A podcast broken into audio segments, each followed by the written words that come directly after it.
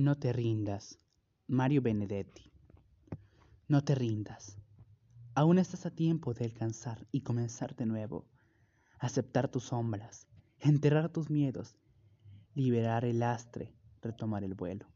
No te rindas, que la vida es eso. Continuar el viaje, perseguir tus sueños, destrabar el tiempo, correr los escombros y despertar el cielo. No te rindas, por favor, no cedas, aunque el frío queme, aunque el miedo muerda, aunque el sol se esconda y se calle el viento, aún hay fuego en tu alma, aún hay vida en tus sueños, porque cada día es un nuevo comienzo, porque esta es la hora y el mejor momento, porque no estás sola, porque yo te quiero. Gracias.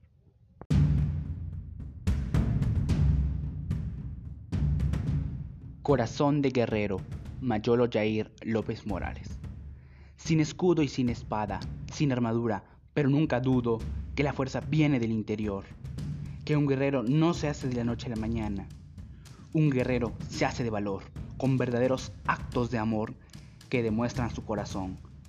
Un guerrero está dispuesto a luchar por los que no han de poder. Sin importar que caiga, siempre me levantaré, ya que he visto el fondo, pero es hora de ir a la cima porque nadie se hizo fuerte sin batallar. Por eso siempre hay que luchar y tratar de ganar.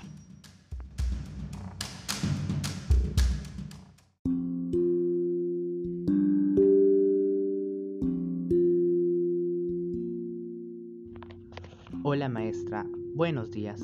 Hoy le voy a presentar mi tema que es Protección infantil contra la violencia todos los niños tienen derecho a recibir protección contra la violencia, la explotación y el abuso. Sin embargo, en todo el mundo, millones de niños de todos los estratos socioeconómicos y todas las edades, religiones y culturas sufren actos de violencia, explotación y abuso todos los días. Millones más corren el riesgo de ser víctimas de la violencia. Algunas niñas y niños son particularmente vulnerables debido a su género, raza, origen étnico o estatus socioeconómico. Los niveles más altos de vulnerabilidad están a menudo relacionados con los niños con discapacidad o que se han quedado huérfanos, los indígenas, los que proceden de otras minorías étnicas y otros grupos marginados.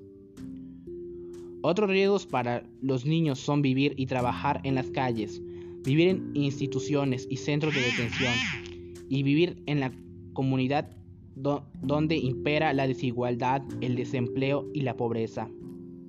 Los desastres naturales, los conflictos armados y el desplazamiento pueden exponer a los niños a otros riesgos. Los niños refugiados, los niños internamente desplazados o los niños migrantes no acompañados son también la población que despierta preocupación.